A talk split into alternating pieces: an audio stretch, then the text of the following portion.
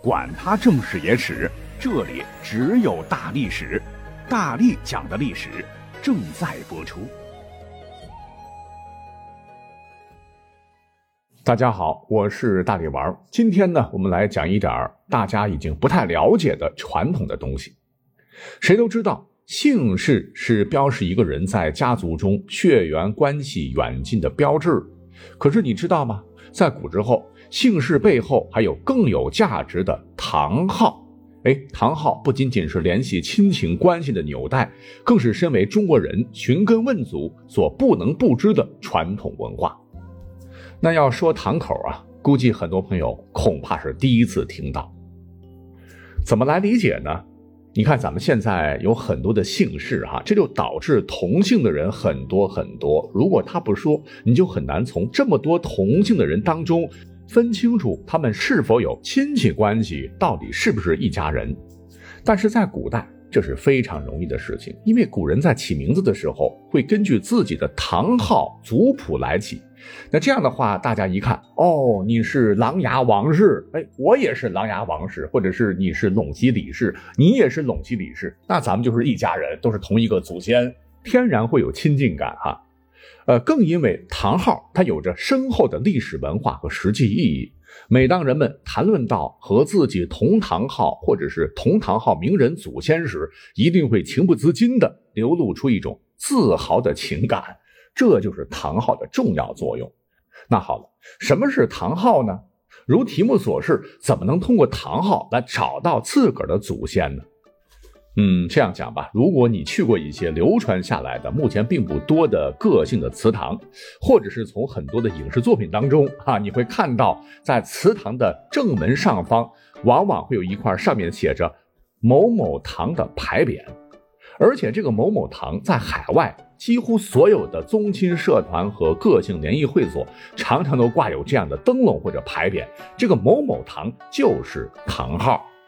而且唐号的历史非常的久远，据考证，它的传统呢可以追溯到汉末三国，但是真正发展壮大应该是隋唐的时候，因为隋唐科举制度兴起了嘛，不管你出身门第如何，只要你有才华就能够出人头地，哎，就使得魏晋时期高高在上的士族阶层逐渐退出历史舞台，但这些有身份的士族门阀不甘寂寞，为了彰显自己的显贵。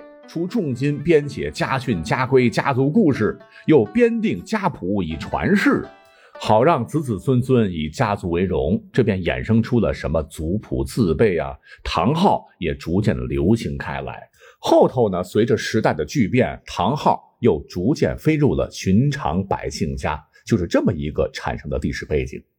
堂号从字面理解，它非常简单哈，它就是祠堂的名称和称号。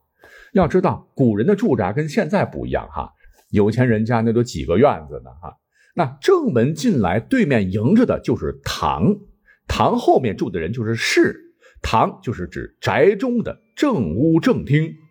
由于住宅当中它是属于比较宽敞明亮的屋子，故而呢，它有多种用途，就成了一个家庭甚至是家族活动的重要场所。像是逢年过节，可以在堂上摆上牌位，祭祀列祖列宗。红白喜事时可以用来作为礼堂或者灵堂。如果说客人从远方来接见宾客、宴请宾客呀，也都在厅堂举行。若是家庭或者族人有要事相商，也会选择在堂上围在一起啊，大家一起商量。于是乎，堂又成了会堂。可见堂还是一个非常重要的地方哈。可是呢？你只管屋子里的堂叫堂，这听起来太寒酸了哈。咱们中国人呢，知乎者也都比较讲究文雅，所谓是名不正则言不顺嘛。于是乎，古人呢就特别喜欢给厅堂起一些有含义、有文化的名字，图个好名头，这样堂号便诞生了。跟现代人的这种居住习惯大不一样。你看，我跟我的姐、我的堂兄弟们。那都住在不同的城市哈，在古时候呢，同姓族人多聚族而居，往往数世同堂。那么对于一大家子全家族人来说，宗祠就是血脉相连的全族人的大家，又被称作家庙。无论大家走到哪里，哪怕千山万水，中国人不是讲究落叶归根吗？这个根呢，就在这里。那这里呢，也是每个家族供奉已去世的祖先的神主牌位的庄重场所。呃，结合前头讲的哈，它必须也得有一个响亮的堂号，以彰显自家的家训，让子孙们每提起自己的堂号，就会知道本族的来源，记得祖先的功德。就这样，一代传一代，久而久之，堂号就成了家族门户的代称，是家族文化中不可缺少的一部分。而随着家族人数的不断繁衍，人数肯定是越来越多嘛。所谓是开枝散叶，那出于种种原因，一些家族又从原来的祖居地迁居他处。那随着人数的增多，历史年头的增长，又形成了新的分支。哎，这就需要建立新的祠堂来供奉这一支的祖先。就这样，原本是一个祠堂，将来呢又会分出许多新的祠堂来。哎，这就像一棵参天大树啊！祠堂年头久了，就会有总祠，也就是树干，然后从中呢再分出支祠、分祠，这就是民间常称呼的大祠堂和小祠堂。但是无论怎么繁衍，分支再多，祖先还是一脉相承，那血脉相连、守望相助的传统是绝对不能丢的。而堂号就能很好的来标记一个家族的源流世系，以区分族属支派。无论这一支传了多少代，过了多少年，追本溯源，你依然清楚的知晓你的祖先们到底是谁，你和谁谁谁是不是属于同一个堂号，是不是有着割不断的血缘关系？这样堂号就成为了弘扬祖德、亲睦族群的符号，也是中国人的心灵寄托。换言之，对于自古以来崇尚寻根问祖的中国人来说，我姓如何产生？根在何处？始祖何人？名人有何？郡望何方？缘何聚散？怎么演变的？啊，通过对每个姓氏、每个宗族、每个家族所独有的堂号，你就可以探微溯源，通过纷繁复杂的历史为人们寻觅姓氏之根。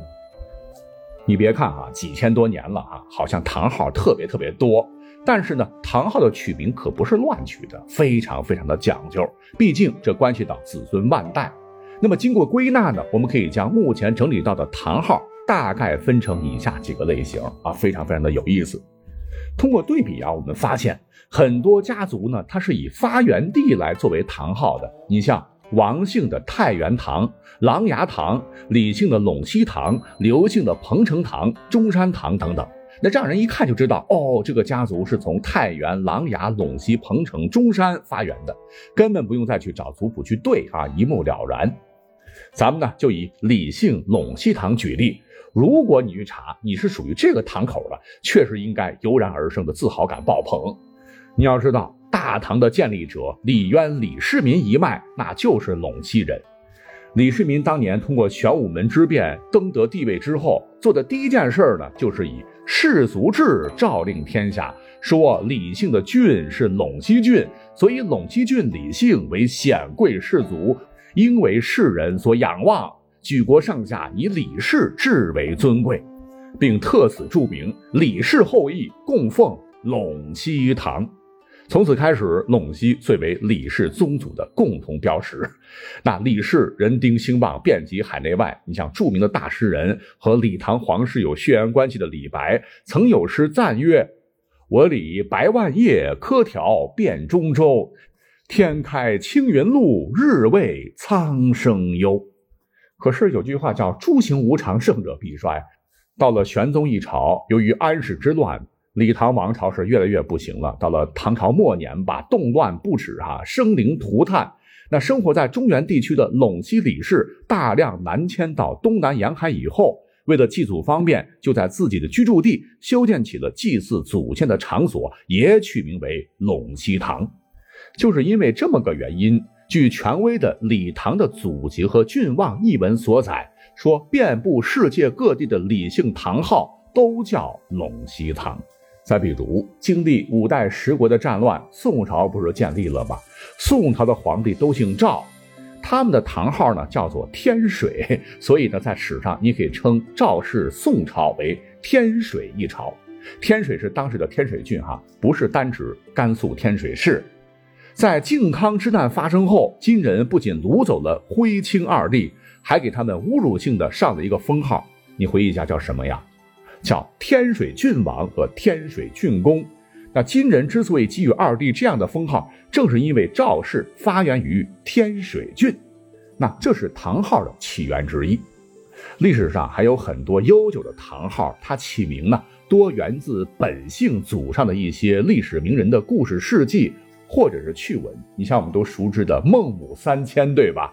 那孟姓的家族用的这个名号叫做三千堂，就是为了想勉励孟姓的后辈不要忘记祖先努力读书报效社会的传统。还有著名的老周家的爱莲堂。就是取自于著名的周敦颐的《爱莲说》，是希望家族子弟秉持老祖宗出淤泥而不染的品格。讲到这儿呢，还有一个故事哈，直接诞生了目前我国已知的最早的一个堂号，唤作玉树堂，玉树临风的那个玉树。此堂号出自于谢家宝树这个典故。说曾经组建北府兵，淝水之战大破前秦，北伐中原的东晋谢玄。